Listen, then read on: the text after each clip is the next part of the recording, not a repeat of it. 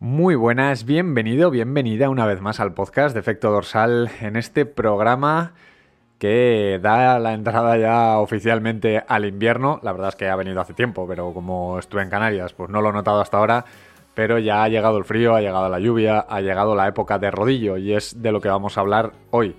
Eh, el programa de hoy va destinado a esas personas que durante el invierno tienen que dedicar horas de rodillo porque no, no pueden salir a la calle bien por frío, bien por lluvia, bien por horarios que se les hace de noche cuando salen de trabajar, etcétera, etcétera. Así que si eres de esas personas, quédate a la escucha porque el programa de hoy es para ti.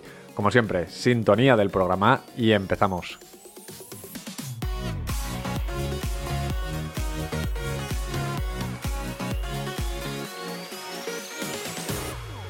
Bueno, programa 245. Me explota la cabeza solo de pensar que han pasado 245 programas ya grabados y que hemos sido capaces de llegar a la quinta temporada así como, como si nada.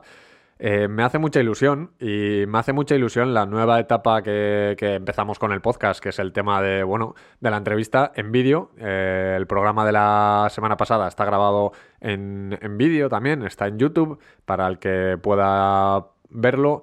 Y la verdad es que me alegra, pues bueno, las solicitudes que, o bueno, los seguidores que han llegado a YouTube, no por los seguidores en sí, que, que YouTube no me da de comer, sino porque, bueno, me deja entender que a la gente le interesa este formato y que, y que ha gustado. Entonces, eh, en breve, pues eh, si todo va bien, subiremos alguna entrevista nueva.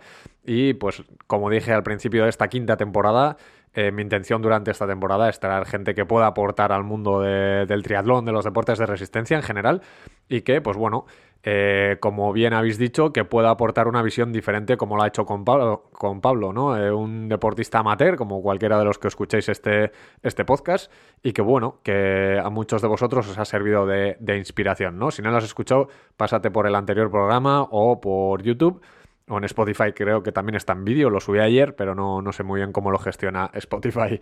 Así que nada, vamos al lío. Eh, programa de hoy.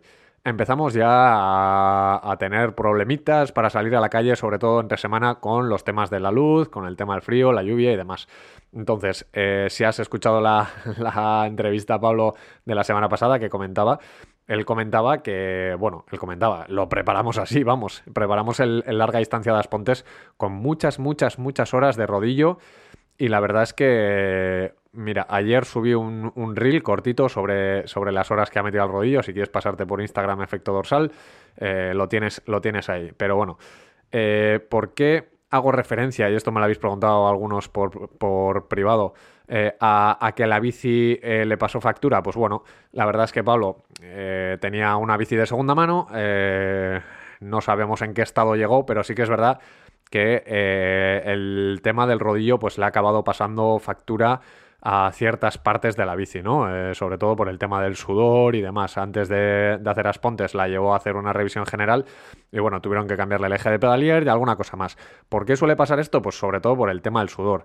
Y es uno de los errores más normales que, que podemos encontrar en la bici, que la bici, más que sufrir por el tema de, estar en el rodillo y demás, puede sufrir por el tema de, todo este tema pues del sudor, del agua, del bidón, etcétera, que normalmente pues en, carretera pues caería al suelo o, o, se lo llevaría al viento, digamos, y se secaría antes de, esto, en el rodillo, pues queda mojado, queda ahí demás. Y pues bueno, corroe o, puede fastidiar ciertas piezas de la bici que necesitan tener movilidad, como los rodamientos del eje de pedalier, ¿no? Esto obviamente se arregla con mantenimiento, pero también se puede prevenir, ¿vale? Sobre todo, importante que si somos personas de las que sudamos mucho, pues protejamos la bici. Y proteger me refiero a ponerle pues una toalla encima o ponerle algunos protectores que venden que van desde la tija del sillín al manillar y que sirven precisamente pues para que todo este sudor no caiga directamente al cuadro de la bici, sino que pues bueno, eh, quede en esa toalla. Así que es verdad que tiene ciertas limitaciones. Si sudas mucho, mucho, igual no es suficiente, pero seguro que algo hace, ¿vale? Por otro lado, si, si ya no podemos hacer nada y la bici se ha mojado, pues lo lógico es que una vez bajamos del rodillo, lo primero que hagamos es con esa toalla que estábamos usando para protegerla, pues pegarle un repaso, secarla en el momento y no dejar que, se filtre, digamos, a esas zonas más sensibles, como puede ser el eje de pedalier, la dirección y, y demás, ¿no? Los tornillos en general, que suele ser lo primero que se oxida y es la primera prueba visible de que nuestra bici pues, necesita ciertos cuidados, ¿vale? Así que siempre que bajes de la bici, acostúmbrate a darle ahí un repaso con la toalla déjala bien sequita y eso te va a evitar muchos problemas y seguramente mucho dinero, ¿vale?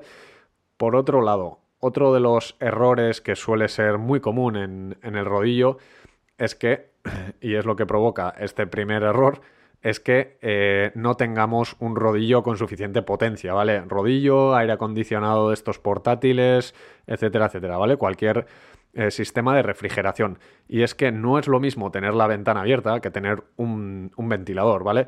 Y te lo explico muy rápidamente. Si tú eh, en la calle, en tu casa tienes 20 grados y en la calle hace 10 grados, seguramente si te pones en la ventana vayas a notar más frío que si sales a la calle. Por, por la corriente, efectivamente, pero no porque el aire esté más frío cuando estás en la corriente. El aire que pasa por la ventana está a la misma temperatura que la calle. El problema es que la sensación térmica Mm, es, diferente. ¿Por qué? Pues porque al final cuando tú estás a 10 grados y tu cuerpo está a 36, el aire que está en contacto con tu piel lo estás calentando, quieras que no. No, no llegarás a calentarlo a 36 grados, pero lo calientas, ¿vale? Entonces, eh, esa temperatura, digamos que es menos exotérmica, pierdes menos calor que si el aire circulase, ¿vale? Si, si el aire de la ventana, como decíamos, eh, tú estás enfrente de la ventana y ese aire va circulando, ese, ese, aire que tú calientas, que está junto a tu piel, se va desplazando todo el rato. Entonces tienes que estar, vas perdiendo todo el rato esa temperatura, ¿vale? Entonces, esto es lo que buscamos precisamente con el, con el ventilador. Y es que el aire, ¿vale? Nos esté refrescando la piel y nos esté eh, bajando la temperatura corporal, con lo cual, pues bueno, el sudor va a ser mucho menor, el estrés térmico va a ser mucho menor y vamos a rendir mucho mejor, ¿vale? Es muy importante que el aire que nos dé esté en circulación, bien con la ventana abierta o bien con la ventana cerrada. Es mucho mejor tener un ventilador con la ventana cerrada que una ventana abierta sin un ventilador, porque no estás haciendo realmente nada, ¿vale? Eh, ese es el, error más importante de la gente que hace rodillo y aquí algún tirón de orejas alguno de los entrenados míos que sé que no tiene rodillo, así que por 20-30 euros tienes un, ventilador más que potente, ¿vale? Dicho esto, eh, pues nada, pasamos a otro de los errores principales, ¿vale?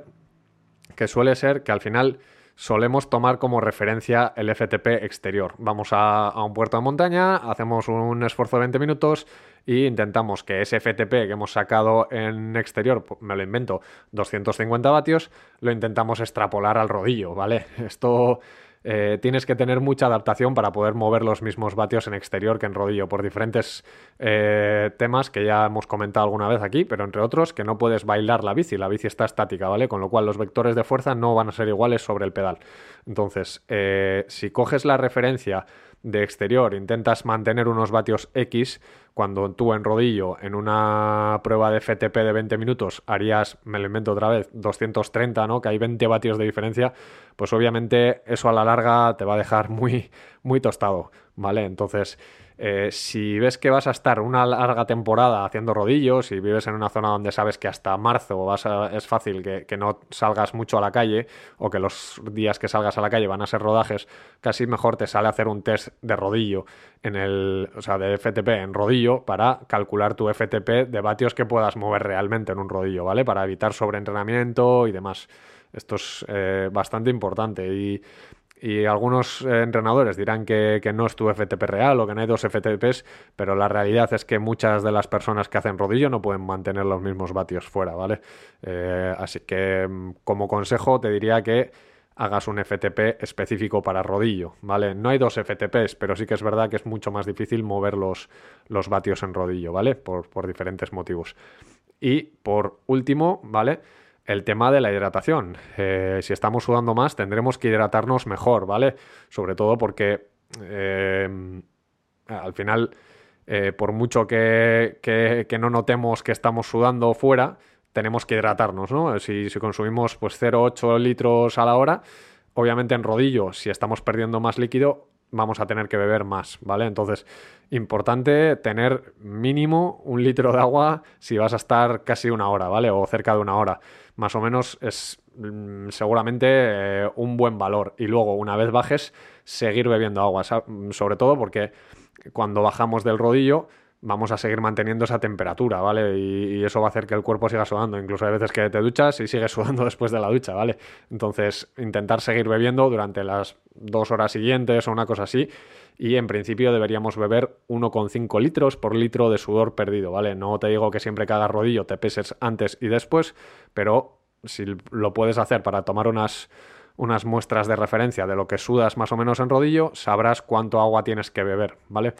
Eh, dicho esto, el único consejo final, y esto ya es más elección propia que, consejo como tal, es que intentes evitar el modo erg del rodillo, porque al final está muy bien, eh, te clava los vatios, pero realmente luego, pues a la hora, la verdad, cuando tienes que ir a un puerto de montaña o tienes que salir en exterior y mantener 40 minutos o una hora un, determinado eh, porcentaje del FTP, es muy difícil eh, controlarlo, ¿no? Porque al final no estás acostumbrado a ser tú quien marque esa potencia, sino que el rodillo te pone una resistencia X y si tienes que ir a 200 vatios, pues te va a poner 200 vatios pedales como pedales, ¿vale? Esto luego en la realidad, pues hay que saber extrapolarlo y decir, pues tengo que estar una hora a 200 vatios normalizado, independientemente de los repechos que haya, de los puertos, etcétera, etcétera, ¿vale? Que es la realidad luego de un ciclista, de un triatleta.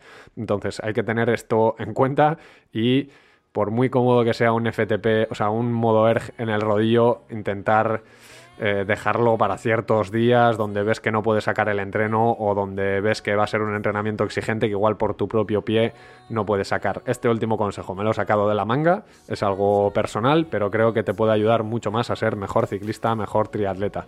Dicho esto, no sé si cometías alguno de estos errores, te dejo que me lo dejes en comentarios, te dejo que le des, bueno, te dejo, te pido que le des un like o, un eh, valorar o un lo que sea al podcast, que siempre ayuda pues a hacer esto más, no te voy a decir real, pero a saber que hay gente ahí al otro lado escuchando. Y nada, gracias por el apoyo, nos escuchamos una vez más la semana que viene y como siempre, hasta entonces, salud y kilómetros.